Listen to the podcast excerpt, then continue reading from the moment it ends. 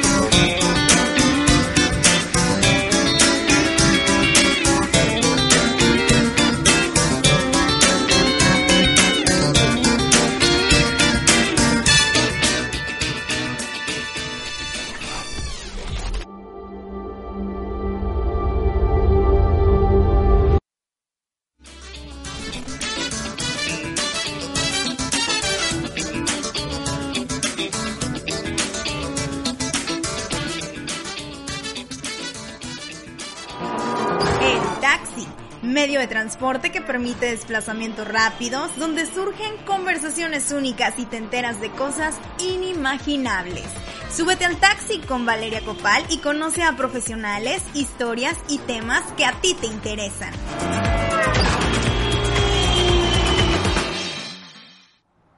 Querido público de 4C Channel, como cada lunes tengo invitadazo de lujo. Esta noche nos acompaña el médico especialista en cirugía general y laparoscopía, que con mucho gusto lo recibo, la verdad, el doctor Gustavo García Camacho. No les voy a platicar mucho de qué estaremos hablando, pero hay muchos mitos y realidades que deben conocer. Este es el Taxi, episodio 8. Comenzamos.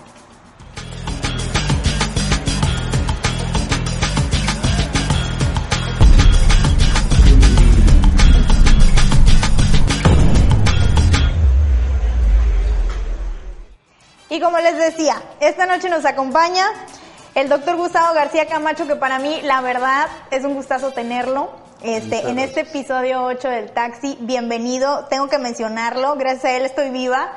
Quién sabe si no hubiera, si hubiera ido dado a dar otro lugar, bueno, sí había dado, Sí, y sí. por cosas del destino y de una doctora amiga que tenemos en común, este, llegué con él y la verdad es que me es grato eh, pues tenerlo aquí. Bienvenido, ya lo dije otra vez. Tenemos muchos mitos y realidades de los que queremos este, platicar, pero a ver doctor, díganos cómo se siente esta noche. Bueno, pues primero que nada muy agradecido por la invitación, ¿verdad? He estado siguiendo tu programa y la verdad tiene temas muy, muy interesantes. Y bueno, pues la verdad el día de hoy para mí es muy importante estar aquí porque es muy común que los pacientes tengan eh, muchos, muchos temores, ¿verdad? Hay muchos, hay muchos mitos que a veces es importante difundir para romperlos y que bueno pues puedan sentirse seguros, ¿verdad? Que están siendo atendidos por un profesional que está llevando las cosas tal cual deben de seguirse para que pues obviamente los riesgos que nunca van a dejar de existir pues se minimicen, ¿verdad? Y que se sientan seguros, ¿no? Así es, y es que es muy común que, bueno, antes era de que mi tía, la vecina, la prima me dijo que le pasó exactamente lo mismo que a mí y que se tomó esto o que hizo esto y ya se me pasó. Sí, eso es muy típico. Eso- Y ahora, ¿qué hace la gente? no. Se mete en internet, checan los síntomas, ah, me voy a tomar esto, ¿no? Sí, definitivamente tenemos esas, todavía esas dos vertientes, ¿no? La, parte eh, familiar o del conocido, que todavía sigue siendo muy común y que sigue teniendo mucha más credibilidad que nosotros mismos como médicos, eh, que nos modifican incluso los tratamientos que ya empezamos. Y pues aparte, pues afortunadamente, gracias a, a los medios, al Internet, pues hay mucha información, mucha información. Lo que batallamos pues es de dónde obtienen esa fuente de información, que sea una fuente confiable y que pues les dé efectivamente una orientación como la que buscan. Lo ideal es que esa orientación venga después de que sean atendidos por un profesional que les hace un diagnóstico y entonces sí, informarse sobre su enfermedad. No al revés, ¿verdad? Porque se cruzan precisamente mucho las ideas y eso hace que vengan con una idea equivocada de qué estudios se le van a hacer, qué tratamientos son, o si incluso a cuestionar el diagnóstico en sí, ¿no? Y es que aparte siento que también como seres humanos le tenemos mucho a esta parte de cualquier procedimiento quirúrgico, ¿no? ¿Y qué hacemos, por ejemplo, en el caso de la vesícula? Me dijeron que tengo piedritas, me voy a tomar el tecito, me voy a tomar tal remedio y empiezan a hacer esto. Y en varios casos, bueno, pues no pasa nada, ¿verdad? Pero en otros casos, ¿qué sucede? Se empiezan a mover todas estas piedritas y puede ser más riesgoso. Efectivamente, pues la cirugía tiene más de, más de 220 años realizándose, eh, todavía incluso sin existir la anestesia por sí misma, ¿no?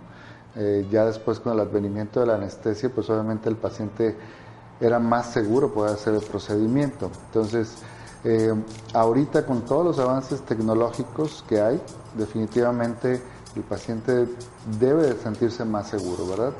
Recordando que no todos los casos son iguales, ¿verdad? Va a haber casos muy complejos y como casos muy sencillos en donde toda la historia es color de rosa y sale muy bien. Pero los casos complejos son nuestro reto, ¿verdad? Que es para lo que estamos preparados realmente.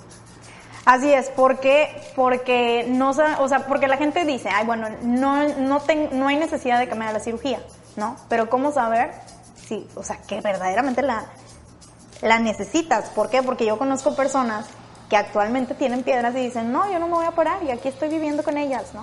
Ok. En ese sentido, eh, hay un tema que se llama colelitiasis asintomática, es decir, piedras en la vesícula sin síntomas. Entonces, en ese, en ese tenor eh, sí hay dos vertientes. Quien dice que es mejor hacer algo preventivo, algo profiláctico. En medicina lo mejor es prevenir, ¿sí? Porque ya las consecuencias pues son más delicadas y más costosas. Además. Y la otra vertiente es eh, manejarlo de manera conservadora. ¿Qué quiere decir esto? Es un órgano que todavía sigue funcionando. Tiene piedras en la vesícula, pero no tiene una enfermedad derivada de la vesícula. Enfermedad es todo aquello que desequilibra nuestro organismo. Entonces, si yo tengo piedras en la vesícula, pero como de todo, como grasas, no me duele, y no llevo una dieta, entonces mi órgano sigue funcional, pero tengo un problema potencial. No sé cuándo me va a dar molestias, cuándo se va a detonar la enfermedad y en qué condiciones me va a agarrar, porque puedo estar, por ejemplo, de viaje, no puedo estar aquí y planear eh, mi cirugía. Me puede tocar en otro país, en otro lugar. Eh, no sé, pienso en las personas que hacen excursionismo que tengan un dolor, ¿verdad? Que te agarre medio cerro. En la montaña, exactamente, y en lo que llegas a atenderte cuando sabías que ya tenías un problema y pudiste haber programado con tiempo tu cirugía y evitarte problemas. Y es que también yo creo que a veces nos falta conocer nuestro cuerpo. Y no hablo de decir, estas son mis manos, estas son mis piernas. No, saber qué función tiene cada órgano. Así es. En el caso de la vesícula, Siempre esa es una de las, de las primeras preguntas que hacen, bueno, ¿y, qué función tiene mi vesícula? ¿Puedo vivir sin mi vesícula? Pues sí, ¿verdad? La cirugía de vesícula, te repito, tiene muchos años realizándose. Es un órgano de los cuales podemos prescindir, o sea, podemos vivir sin ellos. Eh, como puede ser el, apéndice, la vesícula, el vaso, incluso podemos vivir sin un pulmón. O sea, hay órganos de los cuales se pueden prescindir y que el cuerpo puede compensar perfectamente eh, sin ellos. En el caso de la vesícula específicamente es un órgano digestivo que lo que se encarga pues es de digerir todos esos alimentos grasos que nosotros comemos. ¿Qué pasa? Cuando se le quitan, pues la digestión de las grasas sí se va a ver afectada. Es, es decir, no la va, no va a digerir a la misma velocidad ni la misma cantidad. Siempre les pongo el ejemplo, ¿verdad? De los taquitos, ¿no? Antes te comías 10 taquitos dorados, ¿verdad? Ahora te vas a comer 3. O sea, ya al cuarto te vas a Justo sentir en el corazón. Exactamente, y es lo que no les gusta. Porque también hay quienes dicen, ¿no? Bueno, no me puedes sacar las piedras y dejarme la vesícula. Exactamente, ese es uno de los mitos más importantes. La vesícula es un órgano que no tiene buena cicatrización, ya se intentó hace cientos de años hacer eso, se abría la vesícula, se quitaban las piedras, la volvían a cerrar, en el posoperatorio toda la bilis se derramaba en el abdomen, los pacientes se ponían muy graves o se morían, hasta que se logró demostrar que la extirpación completa es la mejor opción y la única. Wow. Y luego también tenemos, este, con tanta tecnología, ahora sí que la ciencia va avanzando, que pues ya no hay necesidad de que te abran, ¿no? Ahora es como dicen algunos, por hoyitos, Así ¿no? es, así le llaman. Ese es uno de los mitos precisamente. Eh, llegan pidiendo la cirugía láser de vesícula. Nosotros no utilizamos láser en la vesícula. Se ha difundido como un método láser, pero realmente no utilizamos este tipo de energía, solamente hacemos unos, hoyitos muy pequeños, que bueno, a alguien se le ocurrió decir que se usaba un láser. ¿sí? Entonces, con esta cirugía lo que hacemos es que por unas- unos hoyitos muy muy pequeñitos de un centímetro, medio centímetro, introducimos un instrumental muy específico, largo, con unas puntas muy finas, pero por dentro la cirugía es exactamente igual que la cirugía abierta y tiene sus indicaciones porque hay, hay personas que no son candidatas a cirugía laparoscópica. Tienen muy inflamada la vesícula, ya se les perforó, este, o simplemente están en un estado grave y la laparoscopía no se puede llevar a cabo. Digamos que esto es más para las personas que deseen programarla. No, o sea, operamos muchos pacientes, muchos pacientes de urgencia, tienen pus en la vesícula, la tienen sumamente inflamada eh, y no es contraindicación. La única contraindicación para hacer la paroscopía es que tengan problemas pulmonares graves, por ejemplo los fumadores, los que tienen asma, porque utilizamos dióxido de carbono en el abdomen y ese gas lo que hace pues es que se absorbe a la sangre y pueden tener un desbalance de sus gases sanguíneos que pueden ocasionarle una, alteración respiratoria al paciente en el posoperatorio o de plano hay vesículas espantosas para que se perforan y se pega el colon, se pega el estómago y no hay un plano específico donde nosotros podamos meter la tijera para poder separar los órganos. Ahí sí, definitivamente lo Tienen mejor es abrir, meter las manos, tocar, porque nuestra prioridad siempre va a ser la vida del paciente, no la estética. O sea, en nuestro, en nuestro entrenamiento siempre nos dicen eso. Primero es la vida, luego la función y al final la estética. ¿verdad? Claro, porque también ese es otro punto, ¿no? De que la gente dice, bueno, es que la herida a mí me la dejaron horizontal y luego hay quienes dicen, no, es que me la dejaron vertical. Entonces yo creo que mi doctor a lo mejor me hizo buen trabajo por esto, Sí. ¿no? Empiezan a comparar el tema de la herida. Ok, ahí entramos a un siguiente mito, ¿verdad? Eh, ¿Por qué me operó usted así? Si a mi vecina la operaron así.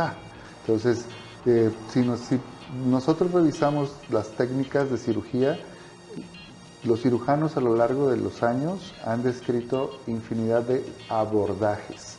¿sí? Realmente la cirugía no es la cicatriz, es un abordaje. Vamos a llegar al órgano por un tipo de corte distinto, ¿verdad?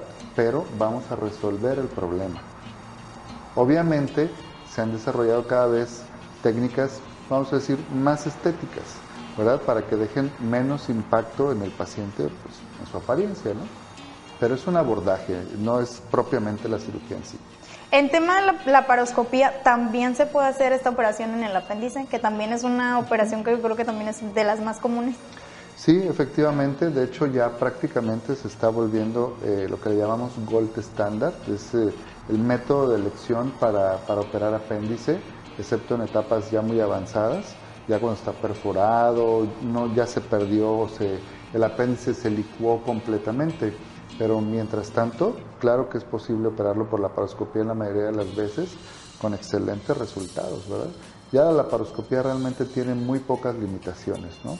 Aborda, aborda también cirugía de colon, cirugía de vejiga, cirugía de próstata, cirugía de vaso, toda la cirugía para bajar de peso, la cirugía bariátrica que está tan en boga, toda se hace por la paroscopía.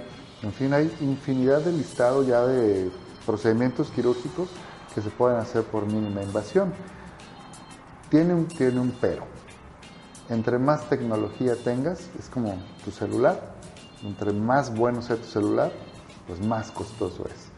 Entre más tecnología ocupes en medicina, más costosa va a ser tu cirugía, pero tiene un beneficio, tiene un beneficio, te recuperas más rápido, poca cicatriz, menos dolor y sobre todo lo que siempre andamos peleando, las hernias. Después de una cirugía abierta, sale, ya hizo esfuerzo, cargó la maceta, cargó al niño y se abrió el músculo y sale una protrusión que es una hernia. En la cirugía laparoscópica ocurre, pero muy rara vez, y si salen son hernias muy pequeñas. Claro, porque también en el tema de recuperación es que a veces somos desordenados y no ponemos atención a las indicaciones que nos dan.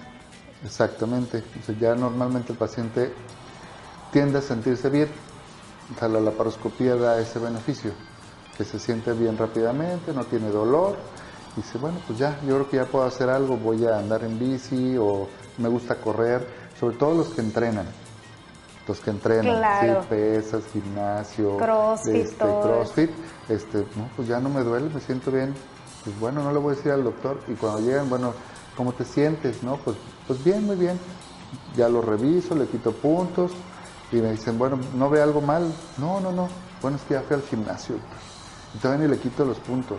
Entonces, si es uno ¡Qué de valiente! los sí es uno de los beneficios de la cirugía laparoscópica, pero pues obviamente tienes que seguir las indicaciones. 14 días de reposo.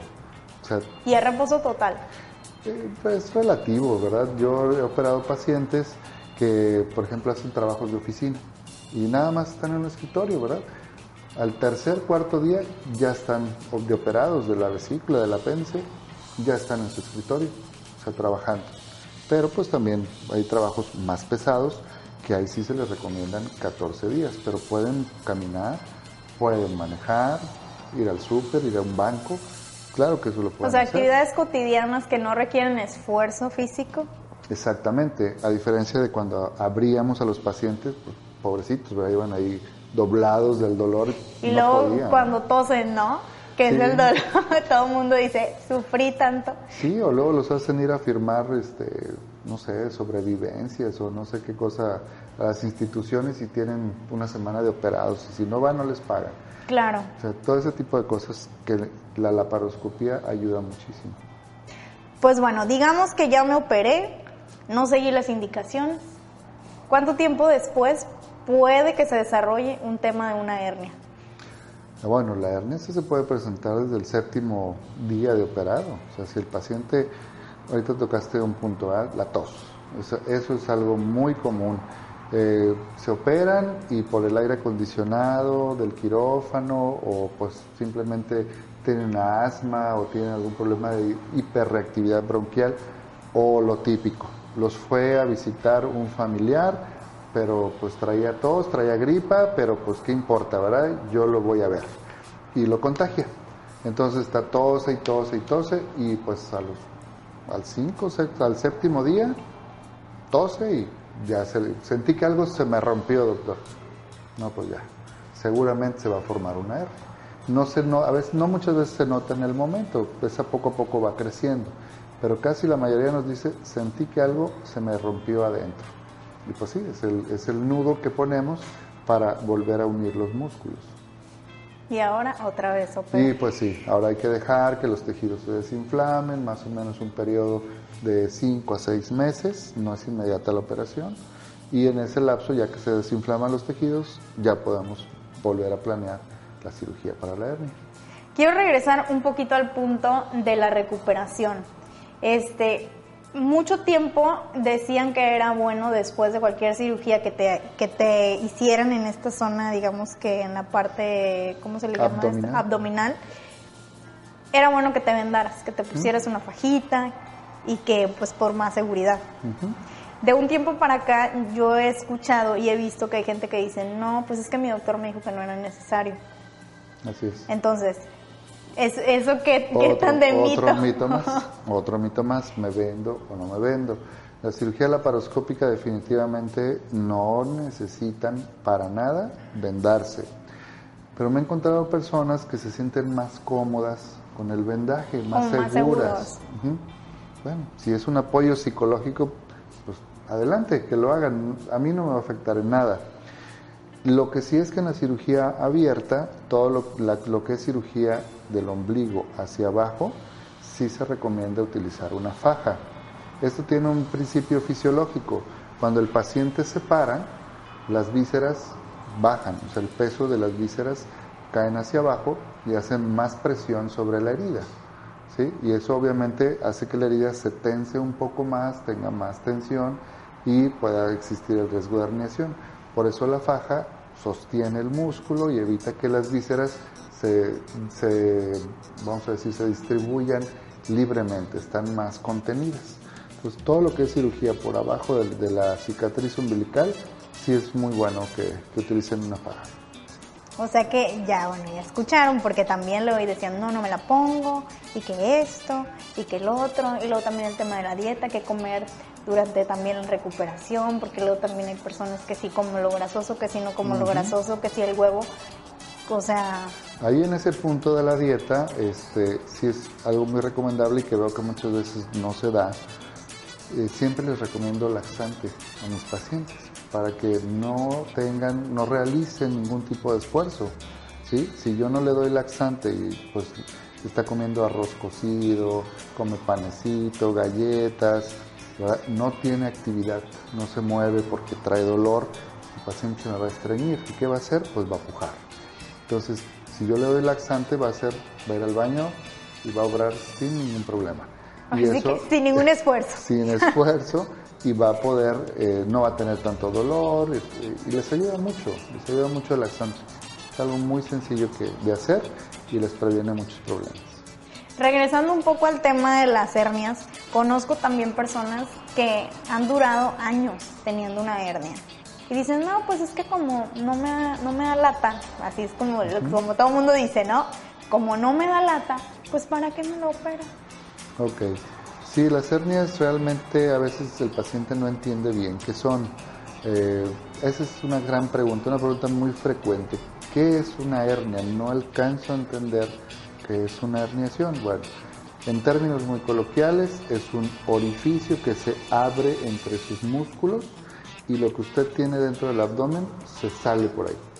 Está saliendo, imagínese así como un calcetín que se sale por ahí, eso es una hernia.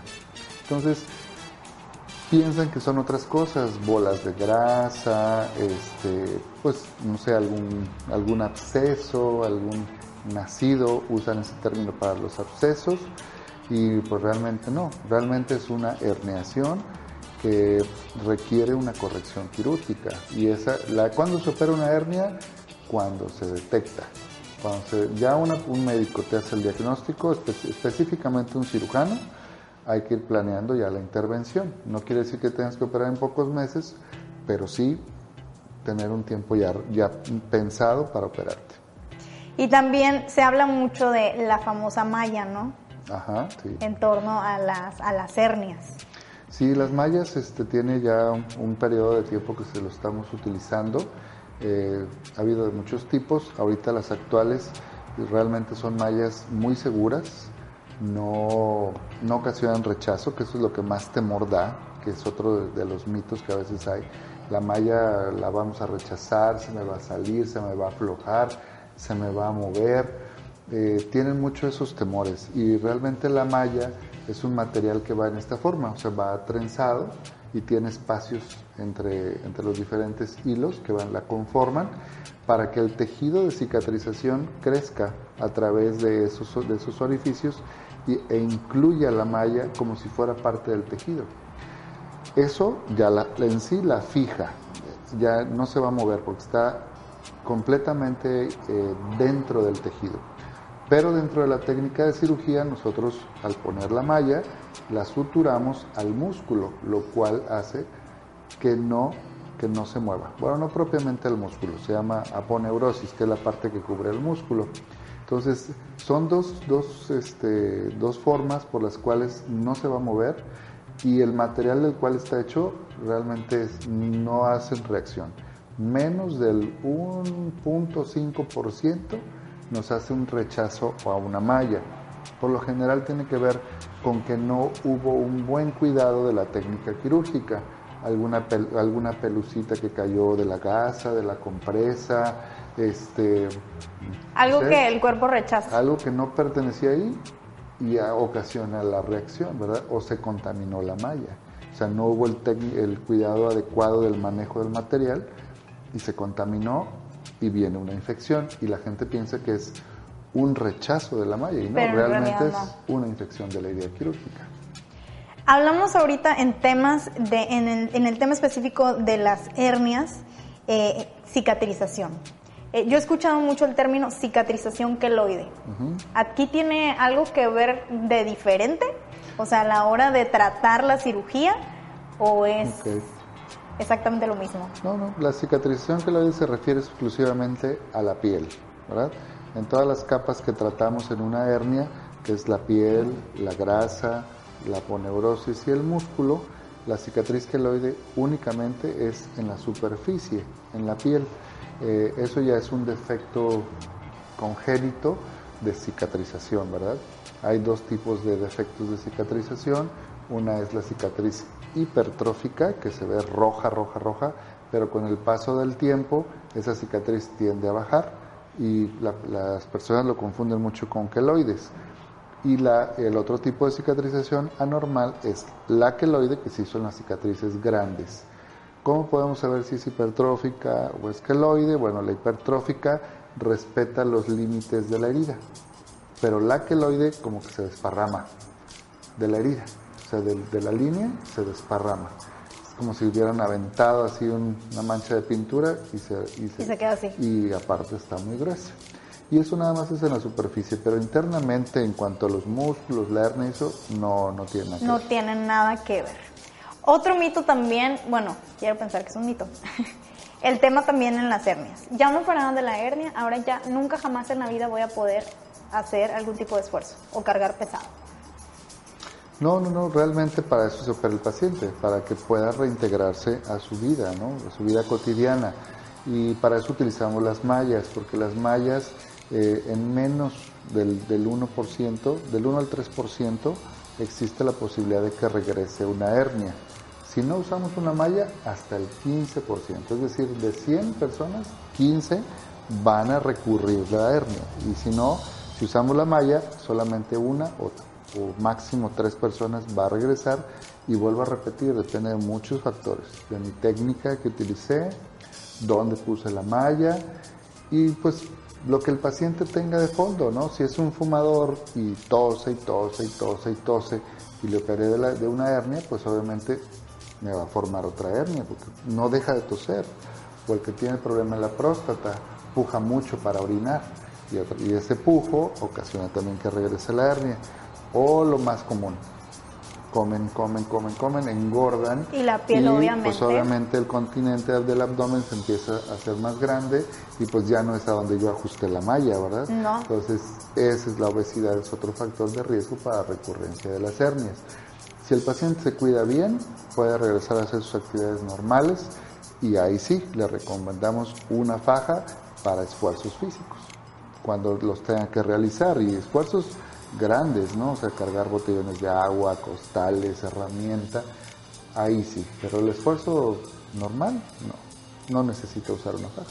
Porque, o sea, porque sí, comúnmente te dicen, ¿no? Es que si ya te operaste una vez de una hernia, este, después te va a volver a salir otra.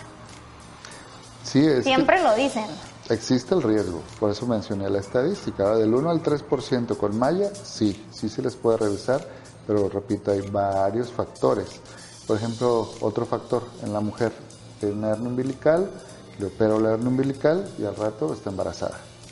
Entonces, pues ya obviamente ya el abdomen dio de sí, todos los puntos se rompen y otra vez vuelve a tener la hernia. ¿sí? Entonces, cuando yo voy a operar a una mujer de una hernia umbilical que está en edad reproductiva, lo primero que le pregunto es, ¿ya no se va a embarazar? Porque ya vamos a hacer la cirugía, ¿no? O sea, son ejemplos. Si hay una persona que dice, no, yo no me quiero operar nunca, ¿cuál es su riesgo? ¿De que de la hernia? Ajá. Ah, bueno, aquí sí que se le estrangule, es decir, que quede sumamente atrapado, todo lo que sale por el, por el orificio en el músculo queda sumamente atrapado y lo que está dentro no le llega sangre. entonces se estrangula, se pone morado, luego negro y generalmente si está el intestino ahí metido, pues se perfora dentro de la hernia y hace una contaminación severa tanto en la hernia como por dentro del abdomen. Ya son cirugías muy catastróficas, hay que cortar intestino, volver a unirlo. Eh, a veces por la infección no podemos colocar una malla en ese momento, tenemos que volver a operarlo en una segunda ocasión y pues obviamente sí, es, es jugársela mucho, la verdad. Y todo porque en un inicio no quise. Exactamente, sí, no pasa nada, no me duele, me siento bien, luego vengo, pues ya, el tiempo no regresa. Algo también que es muy común que escuchemos que se hablen en los comerciales es de los hemorroides, ¿no? Ah, sí. Que me tomo la pastilla, que me pongo la pomada, para que me opero, ¿no? Si existe todo eso. Bueno, ese sí ya es como que de los grandes mitos en cuanto a cirugía, tocar el tema de las hemorroides, porque cuando al paciente se le toca eh, su parte, vamos a decir, más personal, más íntima, en donde se comprometa, eh, sienta vergüenza, esas enfermedades pues son las más a veces difíciles de tratar, sobre todo en nuestra creencia, en nuestra cultura mexicana, ¿verdad? este, cómo voy a ir, cómo me van a ver, etcétera, etcétera. Y sí, los problemas eh, definitivamente se salen fuera de control, eh, teniendo hemorroides muy pequeñas que pueden ceder con un buen tratamiento, una buena dieta, que no necesariamente van a requerir cirugía por dejar pasar el tiempo, aplicarse todo lo que en, en los medios de comunicación nos ofrecen. Ya las hemorroides crecen a tal grado que pues ya cuando llegan, pues ya es un, ya no hay otra opción. Ya es un paquetón y con sangrados o anemias muy severas, ¿no? Entonces no tiene, no tiene caso, sinceramente. O sea, la invitación que yo puedo hacer es quítense la vergüenza, atiéndanse, más vale una opinión a tiempo que después tengan unas complicaciones muy severas. Y pasa lo mismo con otras enfermedades, por ejemplo, el cáncer de seno mujeres que no quieren que les revisen el seno, ¿verdad? O el cáncer cervicouterino, ¿cómo me voy a ir a hacer un papá Nicolau? ¿Por qué? Porque ya son tabús que tenemos de, vergüenza, ¿no? Muy marcados en, nuestra, eh, en nuestro desarrollo cuando crecimos, ¿no? Tenemos un comentario. Leticia Gutiérrez nos pregunta Dice, ¿por qué decir que el apéndice y la vesícula finalmente no sirven para nada en el cuerpo? ¿Qué sucede después de la cirugía? Que eso ya lo, creo que lo, más o menos lo mencionamos. En la vesícula, pues realmente lo único que sucede es que la digestión de las grasas puede verse afectada en algunos pacientes. En la gran mayoría realmente no. O sea, pueden, vuelven a comer de todo, no les pasa nada. Y el apéndice, el apéndice en sí como tal no es un órgano, es un remanente de cuando se formó el intestino, queda un pedacito. Cuando se unieron el intestino grueso con el intestino delgado, queda un excedente. Ese se llama apéndice, pegado a. Y ese, ese no tiene ninguna función, no tiene ninguna función en nuestro cuerpo, nada más es como, un, como en la oreja, cuando a veces hay un pequeño lobulito extra, eso es un apéndice auricular, pues se quita para que se regularice. En el caso del apéndice, no tiene ninguna función, pero no se inflame y no se infecte porque te da unos problemas muy severos, perforación, absceso, de un órgano que no sirve para nada. Pero podemos ¿Y cómo es que sucede que se inflama y, ah, o sea, tiene que ver la dieta, eh, los hábitos o? Hay algunas teorías de cómo se tapa. La más común es que ese remanente que tiene una forma como de dedo, por dentro está hueco, como si fuera un popote entonces, lo que circula ahí en el intestino grueso es materia fecal, exclusivamente. En personas con cierto estreñimiento, eh, que tienden a ser bolitas de popó como borrego, esas bolitas de popó pueden alojarse dentro de, la luz, o sea, la parte hueca del apéndice se atora ahí e incluso se puede ir metiendo, bajando, bajando dentro del apéndice y se queda atorada.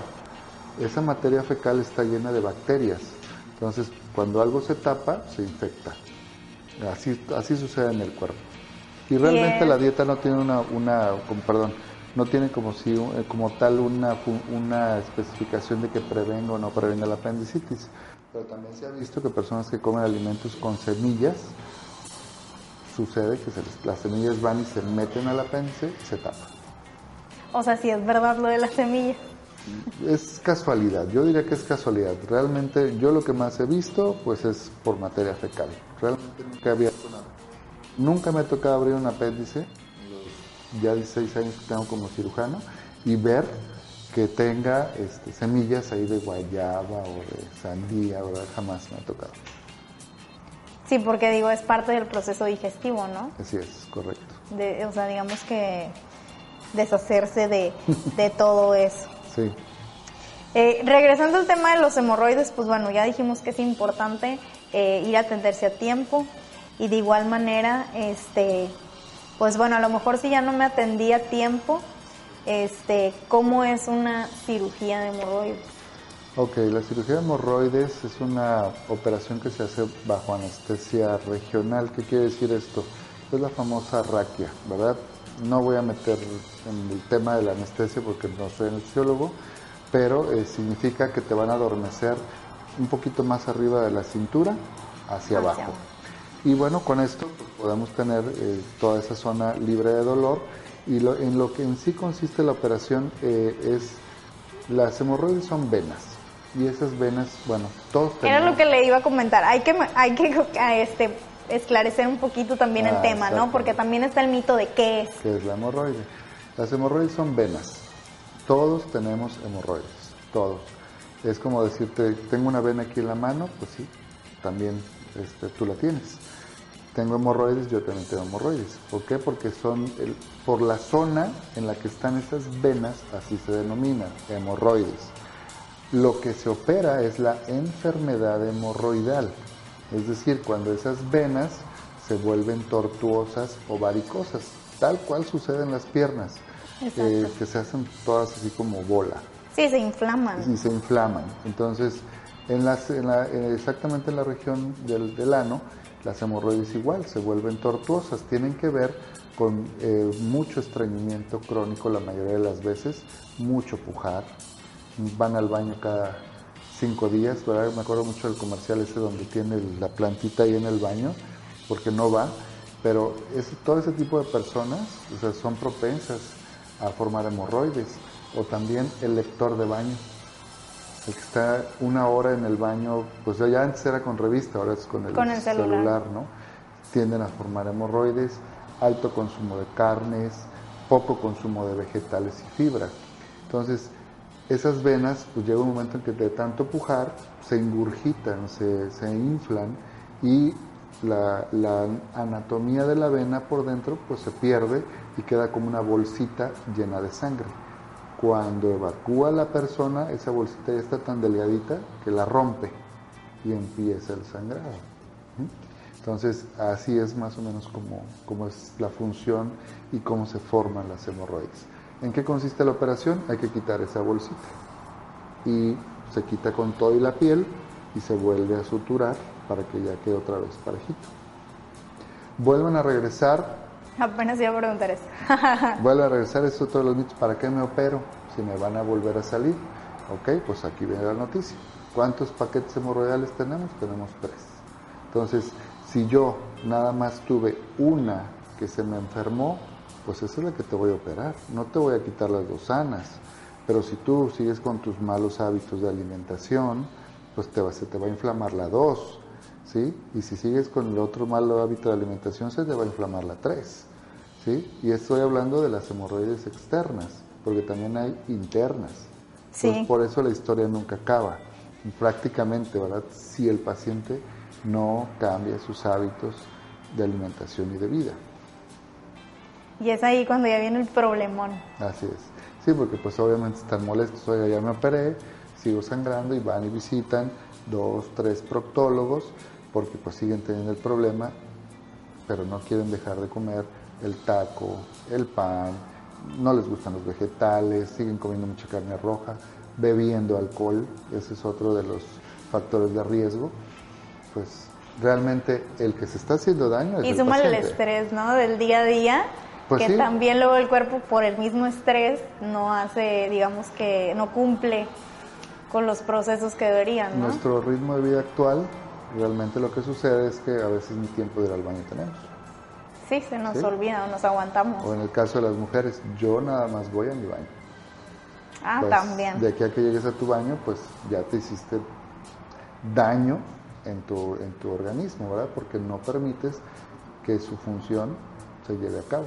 Que salga lo que tiene que salir, ¿no? Exactamente en el momento que tenga que salir, que tu cuerpo lo está pidiendo. Escucha a tu cuerpo y pues permite que, que suceda, ¿no? Ahorita que hablábamos de cicatrización, se me pasó preguntarle algo. Siempre hablamos de la canícula, ¿no?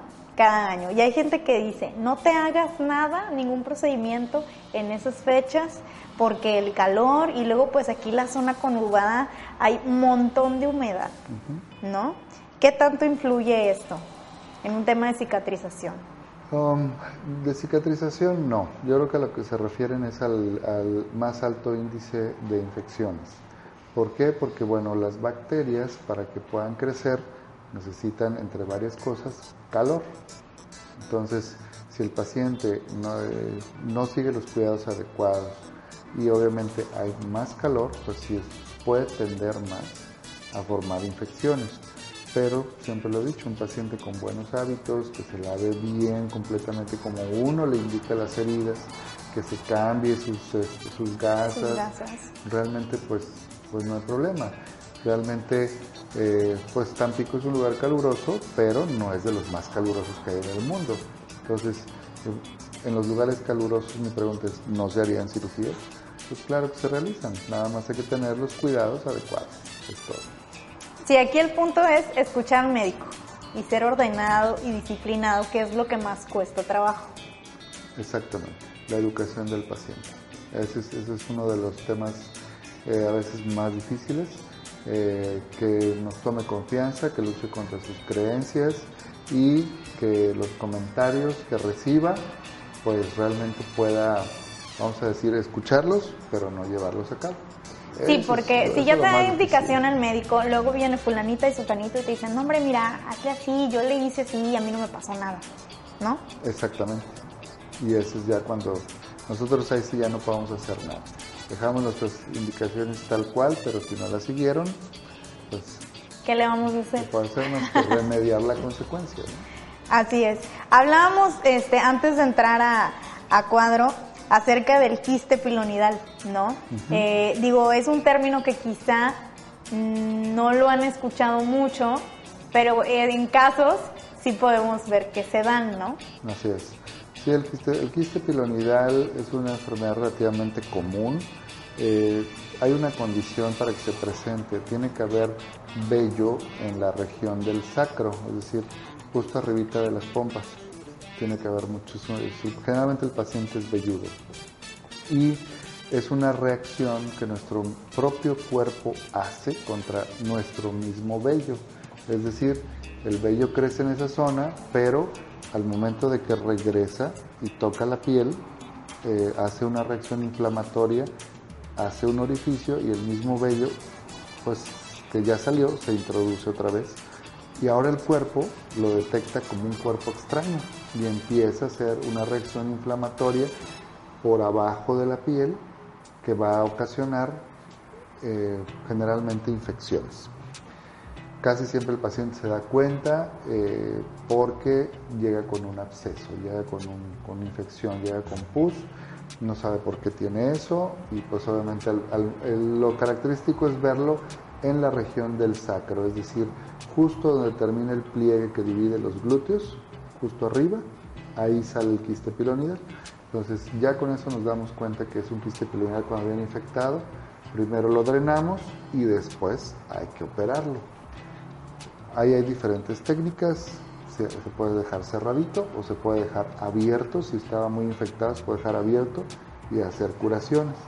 Y ahí es donde también entran esos mitos, ¿verdad? Oiga, ¿por qué a fulanito lo cerraron? ¿Y usted por qué me lo dejó abierto? Pero eso es a criterio del médico, o sea, todo depende de lo que uno vea. Las dos técnicas son válidas.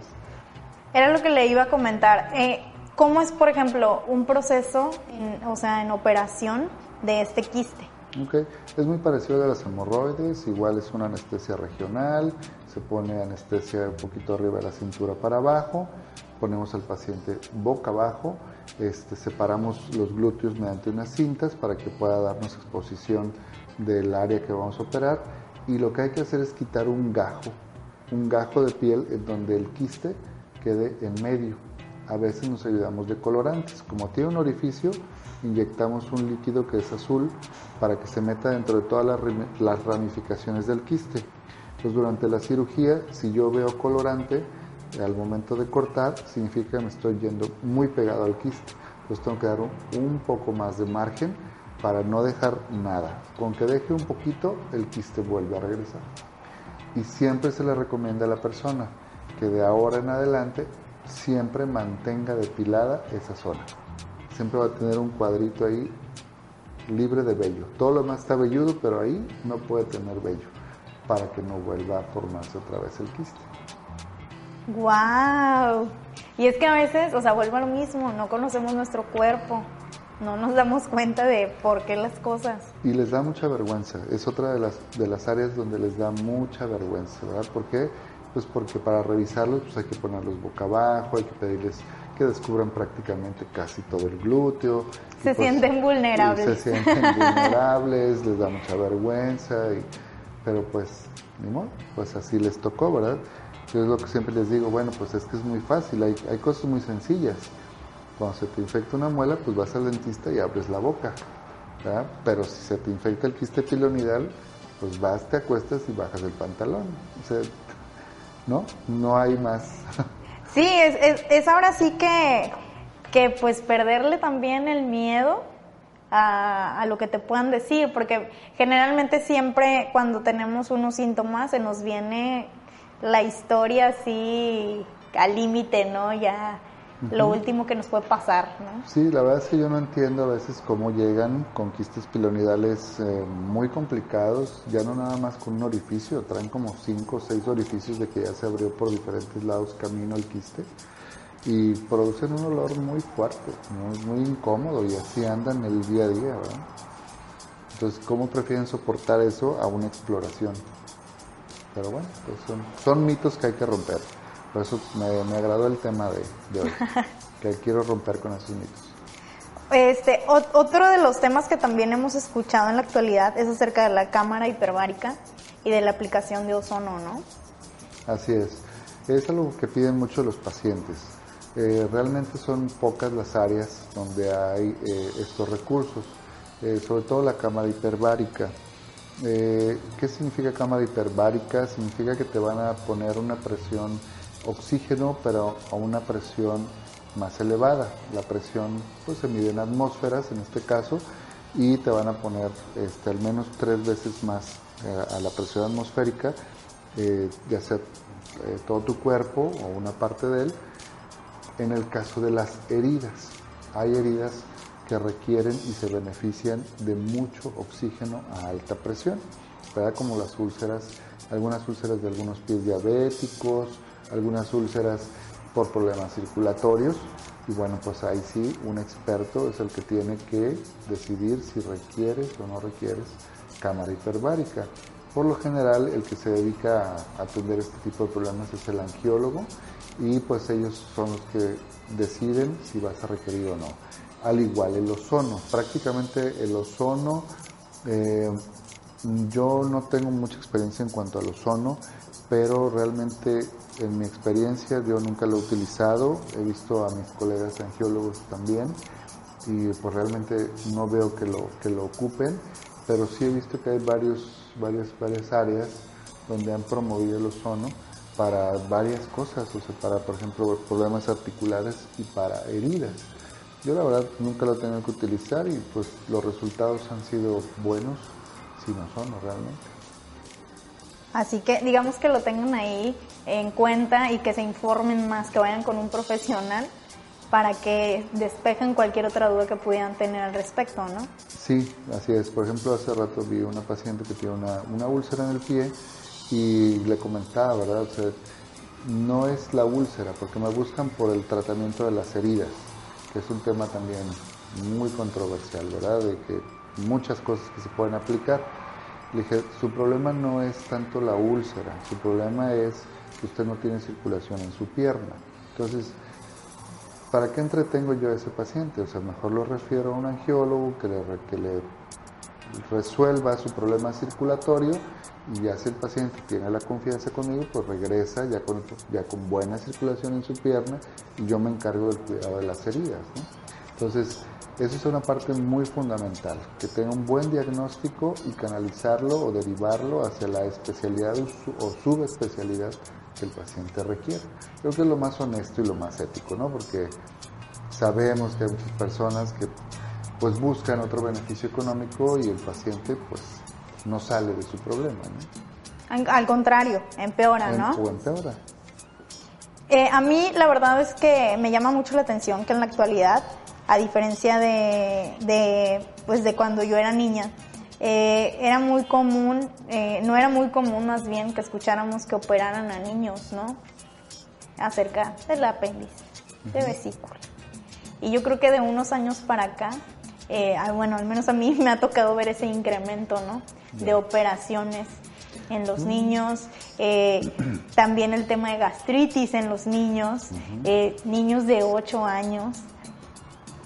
Sí, realmente, este, se han operado, o sea, sí se operan muy frecuentemente los niños, de, todo, ¿verdad? De, tanto de cirugía abdominal como neurocirugía, eh, problemas ortopédicos, sí se operan muy frecuentemente los niños. A lo mejor sí fue una coincidencia, ¿verdad? Que a lo mejor el círculo de amigos que no me tocó escucharlo. familiares, pues afortunadamente ninguno tuvo cirugía, pero sí, sí es muy común que se operen los niños. Y en el tema específico del apéndice, esa es la cirugía más común. En los niños. la apendicitis y las hernias. Eso es lo más común en cuanto a, mi área, ¿no? Eh, la vesícula es un tema que sí, ese sí es más reciente. Tenemos eh, el primer lugar en obesidad mundial, ¿verdad? Como país y en obesidad infantil esa mala alimentación, el exceso de grasas en la comida y ver los niños eh, cada vez con más tendencia a obesidad y sedentarios, sedentarios, ¿verdad? Que están en casa, viendo la tele, series, videojuegos, computadora. Sentaditos en la tableta. Que en parte es parte de nuestro entorno hoy en día, la inseguridad, ¿verdad? Yo que tengo hijos, este, pues sí, la verdad es un es un verdadero temor a veces salir y por saber si va a suceder algo desagradable. los sientes más seguros en casa y pues eso obviamente al no hacer ejercicio incrementan de peso, mala alimentación, mucha grasa y el resultado, piedras en la vesícula. ¿sí?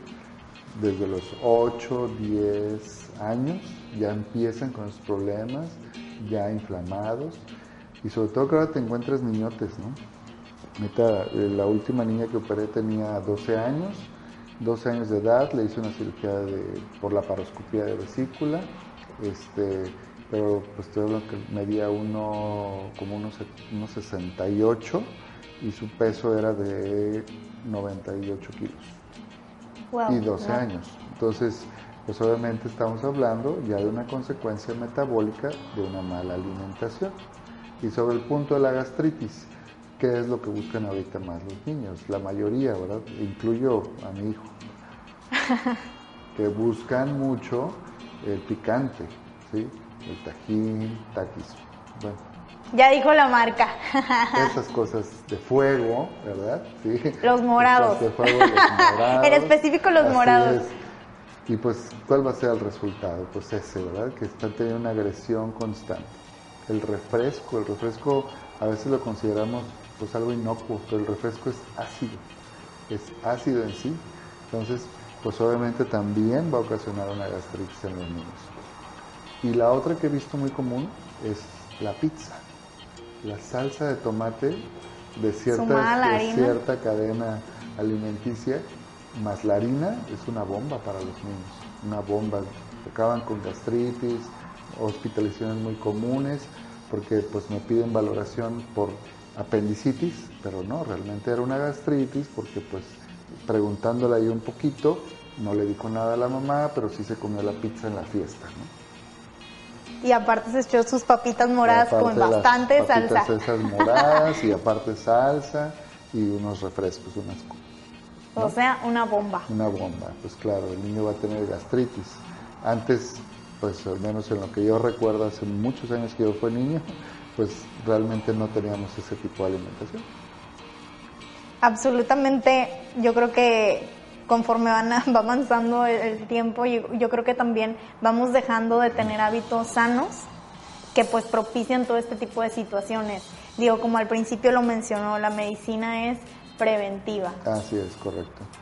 Entonces, pero ante el bombardeo este, mediático que tenemos, eh, pues es, es, algo complejo, ¿no? Precisamente hacen que se nos antoje, que yo piense que lo necesito. Y pues obviamente, pues la consecuencia es en nuestra salud. Claro, y yo recuerdo que en consulta usted me decía, es que no te estoy diciendo que a lo mejor ya no lo consumas nunca, pero tienes que escuchar a tu cuerpo una vez que comes. ¿Le está cayendo bien a mi cuerpo esto? Ah, sí. Ah, bueno. Si ya sabes que a lo mejor tienes tendencia, porque a lo mejor también tiene que ver, volvemos a lo mismo, el estrés, tus hábitos alimenticios y todo, y te quieres comer algo, voy a poner un ejemplo, unas salitas el fin de semana con tus amigos, ¿no? Y ya, desde una vez la chela, ¿no? Para que amarre bien. Entonces digo, ya sabes a qué te tienes, ¿no? O, o, puedes hacerlo, pero te cuidas bien, ¿no? Durante toda la semana y ya llega ese día y tu estómago va a estar bien, va a estar tranquilo y va a aceptar ese alimento, ¿no? Sí, en algún momento escuché una frase muy cierta y es decía que los mexicanos no sabemos comer, ¿verdad? Porque no sabemos a qué sabe la comida. Buscamos a qué sabe la salsa. Ah, claro. Si la salsa está bien, es, el taco no sabe igual sin el habanero. La, comida está riquísima, pero no sabemos a qué sabe realmente eso, ¿no? Entonces, yo creo que es una regla muy sencilla. Me tengo que preguntar cuando tengo el plato enfrente, ¿esto es alimento o es botana, verdad? Porque el alimento como tal sabemos perfectamente cuál es, el plato del buen comer, y cuando es botana, ¿verdad? Frituras, eh, salsa, harinas. Pues yo ya desde ahí sé que eso me va a traer una consecuencia, ¿verdad? No, y es que, en serio, pareciera que no, pero digo, a veces yo escucho que alguien dice, este, ah, ya me comí una sopita de esos de vaso. Ay, qué nutritivo, ¿no? Exactamente, no tiene ningún valor nutricional, pero vuelvo a lo mismo, es parte de la mercadotecnia, ¿no? De cómelo, es rico, lo necesitas, y pues vas y lo, lo pruebas, y finalmente tienen un sabor que es, lo que busca, que te enganches para que sigas comiendo ese tipo de alimentos. Y hasta le pongas limón y salsita. Exacto, o sea, ya vienen ya las mezclas específicas que nos van a ocasionar problemas y que luego por eso hasta les andan ofreciendo cirugía de reflujo, ¿verdad? ¿Por qué? Pues porque no está bien diagnosticado, ¿no? Sí, sí, sí. Digo, en mi caso voy a decirlo muy de manera muy específica. Este, a mí recuerdo que llegué y me dijeron, ¿sabes qué? Tienes que hacerte una operación de hernia y tal y te tienes que quitar la vesícula. Para mí fue un shock así de que, ¿cómo no? Pero pues tú confías y no pides otra opinión, que eso es otra cosa, que también yo creo que la gente, a veces también por economía, pues no lo hace, ¿verdad? Pero digo, si tienes la economía, pues a lo mejor no te vayas con la primera opinión, a menos que sea un médico que verdaderamente tú conozcas o que sea referido por alguien de tu entera confianza. O que ya pasó por el mismo problema. O que ya pasó por el mismo problema, exactamente. Entonces resulta que cambio yo de doctor y no, pues no, no tenía ningún problema de esos.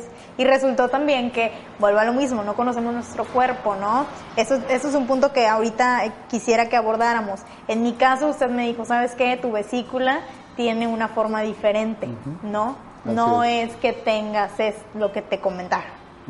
Así es. Sí, en ese caso este, existe una variante de la vesícula que se llama vesícula en gorro frigio. El gorro frigio pues es como el gorro del pitufo, sube y luego baja, ¿verdad? pero está doblado. Y sí, se ha asociado este tipo de, forma de la vesícula a mal vaciamiento vesicular y bueno, pues eso en ocasiones a dolor, pero no es igual a cirugía, ¿verdad? O sea, hay que ordenar nada más la alimentación y con eso puede ser más que suficiente. Y que también me comentaba, ¿no? Que hay un proceso para detectar si tu vesícula está teniendo ese problema, ¿no? Sí, en el caso eh, de las vesículas que no tienen piedras y el paciente está con dolor constante, dolor constante en el área de la vesícula, Existe una prueba indirecta, no es directa, pero sí nos da buena referencia, que se llama prueba de vaciamiento vesicular. Eh, ¿Cómo hago eso? Pues bueno, le hago un ultrasonido al paciente en ayuno, 8 horas. La vesícula va a estar repleta de bilis y se toman medidas. Lo mando a comer, que coma una buena cantidad de alimentos. Generoso. Grasos, generoso. Esto debe estimular a que la vesícula se vacíe y me debe quedar un remanente de bilis muy pequeño, porque ya trabajó la vesícula, ya hizo su función. Si la vesícula no vacía más del 30%, estoy teniendo un problema de mal vaciamiento vesicular. Y bueno, se puede ordenar primero mediante dieta, pero si el dolor persiste, sí hay ocasiones en que tenemos que llevar al paciente a cirugía, aunque no tenga piedras y aunque no esté inflamado. Pero es por lo mismo porque no está realizando bien su función, o sea, de manera correcta. Exactamente, sí, sí puede haber eh, alteración en el vaciamiento vesicular. Es muy raro y le llamamos diagnóstico de exclusión. Primero tengo que hacer 6, 7 pruebas de otros órganos, gastritis, colitis, eh, la prueba de vaciamiento vesicular, etcétera, para yo poder saber si efectivamente ese es el problema. No nada más a la primera, ah, este no te estaba haciendo bien tu vesícula, te voy a operar eso no es así. Primero hay que hacer varias pruebas diagnósticas antes de llegar a ese, a ese diagnóstico y a esa decisión de cirugía. Porque si hay personas que llegan a cirugía sin necesidad y sí, les, sí se quedan con secuelas de digestión. O sea, diarreas a cada rato, náuseas constantes, porque se operó antes de tiempo. Se operó un órgano sano, en pocas palabras. Y pues obviamente sí va a haber una secuela. Y el cuerpo obviamente lo resiente. Lo resiente inmediatamente. Así es. Porque ahora, o sea, sí hay que, sí hay que puntualizar que nuestro cuerpo es tan perfecto que sabe cuando algo no está bien y cuando, cuando algo todavía está bien, pero que a lo mejor tiene un problema y que puedes solucionar no llegando a que te lo quiten, ¿no? A determinado órgano. Pues sí, a lo mejor has leído algo acerca de que pues somos, bueno, creo que lo, lo vieron en el programa, ¿no? Somos lo que comemos. Sí. ¿no? Recientemente con la con nutrióloga estuvo aquí, este, efectivamente, somos el reflejo de lo que comemos y nuestras enfermedades van a ir en relación a eso. ¿sí? Si no comemos como debe de ser, vamos a tener un desbalance en el organismo provocado por nosotros mismos. Y es algo que siempre le comento al paciente, o sea, mi trabajo va a terminar en valorarlo y darle sus indicaciones en una receta, en una prescripción, ¿sí? Pero de aquí para allá yo no puedo hacer más, yo no puedo estar en su casa viendo qué va a comer, cómo se le va a comer, este, cuidándole la boca, ¿verdad? Ya de lo que está de aquí acá, eso es responsabilidad suya. Yo le puedo decir que sí, que no, pero ya usted hace lo demás. Si usted mismo no se ayuda, pues ¿cómo le voy a ayudar yo? Y sobre todo también que a veces, eh, pues vuelvo a lo mismo, tenemos malos hábitos y dentro de esos malos hábitos es de que nos damos unos atracones de comida, ¿no? De que no comimos en todo el día, nos damos el atracón de comida y ahí es que ya me dio sueño, ya me dio sueño y ya me voy a dormir. Bueno, ahí en este caso, pues también vuelvo otra vez al tema de nuestros, eh, de nuestras rutinas diarias. Si no podemos darnos tiempo de ir al baño, pues a veces ni tiempo de comer y pues obviamente los lapsos largos sin comer siempre van a acabar en un atracón y pues obviamente por consecuencia enfermedades derivadas de eso. Y digo, y, y en ese en específico es cuando se viene el reflujo y la gente dice, ay, es que ya estoy teniendo reflujo, ¿por qué será? Pues como, ¿por qué es, no? En el caso del reflujo, hay sí una recomendación muy, muy importante, pues que no ingerir alimentos al menos dos horas antes de irse a dormir. ¿sí? irse a dormir con el estómago lleno es lo peor.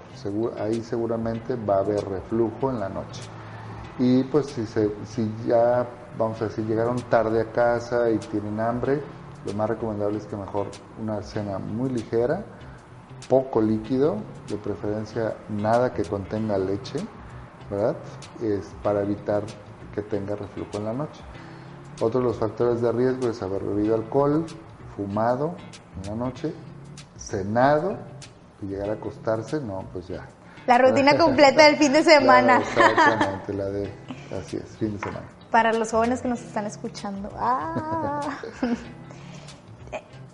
La verdad es que estoy fascinada de lo perfecto que es nuestro cuerpo y de lo desordenado que llega a ser a veces el ser humano. Digo, la verdad, así como conozco gente que es muy desordenada con todo el tema de hábitos, conozco gente que es muy ordenada y que tú te das cuenta en cuanto los ves de manera física, eh, cómo lucen. Y no hablo de la manera estética, sino de su cabello, de la manera en que piensan. Este, la piel. La piel. Son de los puntos principales en cuanto te das cuenta que una persona su es sana. Rendimiento. Su, su rendimiento. en el día también. Y digo, es súper importante que aprenda, aprendamos ¿no? A, a, estar en contacto con nuestro cuerpo, cuidarlo. Pero, por ejemplo, si yo quisiera conocer, en dado caso, por ejemplo, yo no tengo dolor de vesícula, no me duele nada, pero pues ahorita con la plática quisiera saber si yo este, porque pues a lo mejor no llevo una dieta como debería, este, quisiera saber si no tengo piedras por ahí, o lodo, o que mi intestino está funcionando correctamente. O sea, ¿cómo le pueden hacer? O sea, ¿qué tipo de estudios pueden, pueden recurrir? Bueno, hay una triada que nosotros este, ya tenemos descrita en cirugía, que está escrita con las tres Fs eh, en inglés, female, 40, fat. Mujer, 40 años, obesidad. Obesidad. ¿Sí? Es, esa triada y dolor en la boca del estómago, prácticamente 80% va a ser la vesícula. ¿Sí? Aunque bueno, a veces ya se recorta a los 30.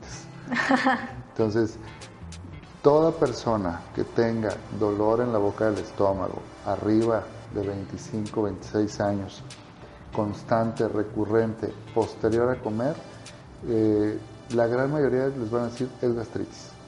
Y salen con su receta y los traen dos años dando vueltas con gastritis hasta que a alguien se le ocurre. Y con los sobrecitos, ¿no? Ah, Tómate tu sobrecito. Y los,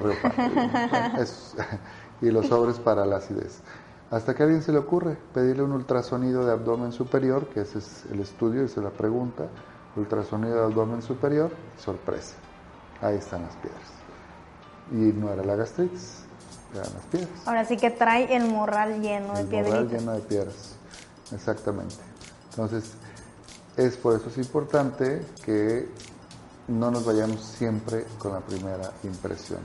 Nosotros, entre más preguntas le hagamos a un paciente, más herramientas vamos a tener para poder diagnosticar con más precisión. Pues ya lo escucharon, o sea, digo, ese tipo de estudios necesitan este, recurrir a un médico para que les extienda una receta y se los puedan realizar o ellos pueden ir. Habitualmente el orden debe de ser así. Primero voy con el médico que me explora, me revisa, me interroga, me hace un diagnóstico y pide las herramientas diagnósticas que soporten el diagnóstico. Pero realmente no sucede así la mayoría de las veces. No. ¿Por qué? no. La verdad lo voy a decir, la verdad es que es que tengo que pagar doble consulta. ¿sí? O sea, la mayoría ya este, basta por WhatsApp, ¿no? Dígame qué estudio le llevo para que ya la primera me diga que tengo. Entonces, en el país realmente sí se puede hacer directamente, va casi la mayoría va a cualquier gabinete, quiere un estudio así. Sea, el paciente lo indica y pues ya llega con su estudio pero realmente ahí es donde viene la indicación. O sea, muchas veces van, no saben que tienen que ir en ayuno, que tienen que llevar 8 o 12 horas de ayuno. Y pues ya desayunaron y el estudio sale pésimo. Y ya les cobraron el estudio. ¿Y el susto? Y, aparte también el susto. y luego tienes que regresar a hacerte otro.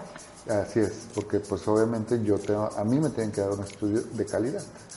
Y si yo en el estudio no veo nada, medio veo, pues no le voy a medio diagnosticar, le voy a decir, sabe que este estudio no me sirve, como pues pasa en algunos lugares, este, vayas a hacer un estudio bien hecho y mi médico de confianza es este. Y te dan el estudio como debe ser. Claro, e, es un punto importante, ¿no? Porque a veces vas a un lugar por más barato, pero realmente no es un lugar tan establecido, en donde, pues al final, como dice el dicho, ¿no? Lo barato sale caro y terminas haciéndote otro estudio más porque el que te hicieron simplemente no sirve para nada. Sí, aquí es uno de los mitos también que quisiera tocar y que bueno que sale a colación. Eh, hay dos tipos de personas que hacen los ultra, por ejemplo, los ultrasonidos. El que debe de hacer todos sus estudios de imagen debe ser un médico especialista en radiología. Es decir, es un médico que hizo parte de su carrera de medicina, hizo cuatro años más de especialización en estudios de imagen. ¿Cuál es el que también hace estudios y que no lo hace como debe de ser? Es el médico ultrasonografista. ¿Sí? Es un médico que te hizo un diplomado de seis meses de ultrasonido. Entonces no tiene la misma experiencia ni la misma capacidad la mayoría de las veces para hacerte un estudio de calidad. Y son los médicos que te cobran 200 pesos por un ultrasonido. Entonces, eso es algo muy importante que siempre le decimos a los pacientes. Cuando nos llega con esos estudios, pues cómo quiere que yo le diga exactamente qué tiene si no me lo está dando un médico que está calificado, que está certificado y que tiene la experiencia correcta. Y muchas veces se venden como que sí lo fueran, ¿no? Como Ah, que no, si claro. verdaderamente hubieran Claro. este estado, o sea, digamos, tuvieran experiencia y te dan el estudio y te cobran igual de caro o si no es que más caro, porque también ese es otro punto. Desconocemos los costos. ¿Sí? No nos atrevemos a lo mejor a llamar a diferentes clínicas, ¿no? Porque a lo mejor vemos que la clínica es de renombre, ah, me va a cobrar más caro, ¿no? Y ya ni siquiera hablas. O sea, y ese es un punto también muy importante para toda la población, que muchas veces piensan que porque es tal institución te va a salir más caro. Y después cuando haces una comparativa, y lo digo porque esto a mí me tocó y me pasó, haces una comparativa de costos, realmente no hay diferencia, pero sí la hay. Es que vas a tener la certidumbre de que el resultado del estudio que te vayan a hacer y el trato que además te va a dar el médico no te lo van a dar en otro lado. ¿Sí? Así es. Bueno, yo ahí en este caso, y bueno, eh, no que no mi, mi comentario no suene nada contra feminismo. Sí, sí, sí. Este, por ejemplo, pienso en las mujeres, ¿no? Voy a un buen salón, que me pongan el mejor producto, que no me echen a perder mi cabello, así pague la cuenta que sea, pero me quedó como yo quise, ¿no? Y ahí es donde yo a veces hago la reflexión, ¿verdad? O sea, ¿por qué en el resto de tu cuerpo no exiges lo mismo? O sea, no exiges que sea un buen médico, un buen equipo, este, el mejor producto, en, en, una, en cierto grupo de personas. No digo que todas, sí hay personas que sí son muy ordenadas en ese, en ese sentido, ¿no? Entonces, con lo que peleamos es con eso, con, la, con los productos baratos, a bajo costo, que ofrecen en teoría lo mismo, pero que a la larga no van a ser lo que nosotros necesitamos. Incluso desde unos exámenes de sangre, ¿no? Sí, bueno, eh, en ese sentido sí hay, en la mayoría creo que hay buen control de calidad de laboratorios, prácticamente son muy contados los que, los que no lo tienen, pero la mayoría sí, la mayoría sí en ese, en ese aspecto. sí Aquí en la zona En conurbada. la zona sí, así es. Bueno, eso, eso la verdad es que es súper importante. Entonces, eh, digo, vayan al médico de perdido una vez al año, aunque no se enfermen. Siempre lo digo. Eh, es muy importante que estén monitoreando el cuerpo. No es lo mismo de que, ay, pues es que nunca me había enfermado, ¿no? Y ya ahorita me están saliendo todo tipo de enfermedades. Pues sí, porque nunca fuiste, nunca te hiciste unos exámenes de laboratorio para ver cómo andabas, este, eh, ahora sí que en tus sustancias generales. Es parte de lo que platicábamos al principio, el internet, ¿verdad? Yo ya no voy al médico general, prácticamente, como antes se ocupaba, ¿no? Ahorita yo busco que tengo y ahí mismo me dice qué especialista debo consultar. Y pues ya me salto al médico general, ¿no? Entonces, eh, el chequeo sí se recomienda tener un médico de cabecera, un médico general, un médico internista, que son médicos que tienen experiencia y que pueden canalizar adecuadamente hacia el médico que les va a brindar la atención que deben de tener. y sobre todo prevenir, ¿no? En determinados casos. Ese es el papel principal del médico general, de trabajar en la prevención del peso, de la diabetes, de la hipertensión y no llegar ya a estar con el cardiólogo, con el endocrinólogo, porque eso ya es el extremo, ¿no? Donde ya no te cuidaste, no preveniste y ya tienes una Y mucho es el caso de las personas que padecen diabetes, ¿no? Sí, exactamente. Exactamente. Ahora hay una prueba que se llama hemoglobina glucosilada y esta prueba eh, nos mide la memoria de sus niveles de glucosa tres meses atrás. Entonces, como ya voy, ya varios pacientes iban al médico y una semana antes se cuidaban, les, sacaban la sangre, salí muy bien. Pero ahorita con la prueba de hemoglobina glucosilada, te das cuenta de que dos meses atrás estuvo bien chiflado, no se cuidó, comió de todo y te sale el resultado que está alterado. ¿Y en qué consiste esta prueba? Es una prueba de sangre. Lo único que se mide es otra molécula, no, no mides la molécula de glucosa, sino mides eh, una fracción de esa, de esa glucosa que se pega al, al grupo de la hemoglobina, que es el que tenemos en los glóbulos rojos, y mide el número de esas moléculas que se pegan a la hemoglobina. Entonces, eso nos da un reflejo de qué tan mal estuvo controlado el paciente tres meses atrás. ¿Sí? Vuelvo al caso de la paciente que vi hoy, su examen de ayer 60 de glucosa, pero hemoglobina glucosilada de 10, cuando no debe tener más de 7. Entonces, y ya sí doctor, reconozco que todo enero me porté mal. Entonces ya, ya no pueden mentir tan fácil los, pacientes. Sí, digo, ahora sí que la ciencia avanza para bien, pero hay que meter la disciplina de una manera u otra, digo, y este tipo de pruebas, o sea, ya no es como que no hay manera de que tu cuerpo, ah, eh, o sea, el cuerpo no miente. Así es, el cuerpo, así que la sangre habla, ¿no? Así es. Médico, la verdad es que estoy fascinada, tocamos muchísimos temas.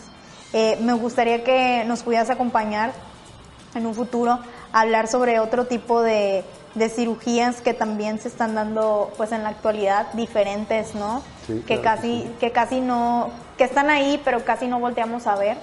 Eh, lamentablemente el tiempo del taxímetro ya se nos fue completito. Eh, me gustaría que le platicaras a la gente en dónde te pueden encontrar, si tienen alguna duda o si tienen ganas de visitarte, dónde te pueden contactar, tus redes sociales, tu teléfono. Claro que sí. Eh, yo me encuentro ahorita en el Hospital Médico Universidad, estoy en el consultorio sótano del estacionamiento 2, bajando la cafetería. El número de contacto es el 213-7018 para citas lunes, miércoles, viernes por las tardes, sábados también de 9 a 11.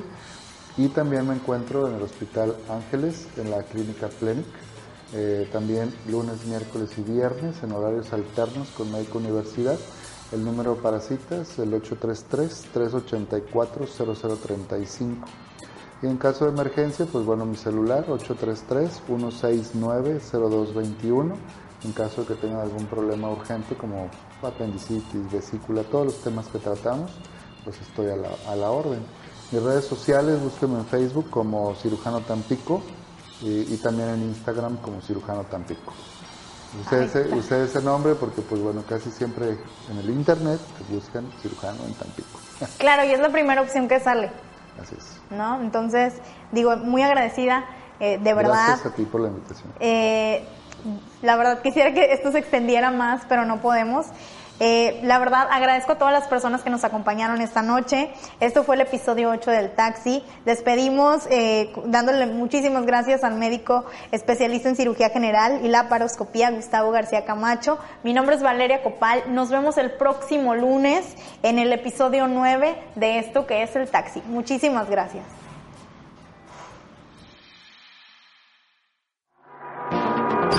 taxi, medio de transporte que permite desplazamientos rápidos, donde surgen conversaciones únicas y te enteras de cosas inimaginables. Súbete al taxi con Valeria Copal y conoce a profesionales, historias y temas que a ti te interesan.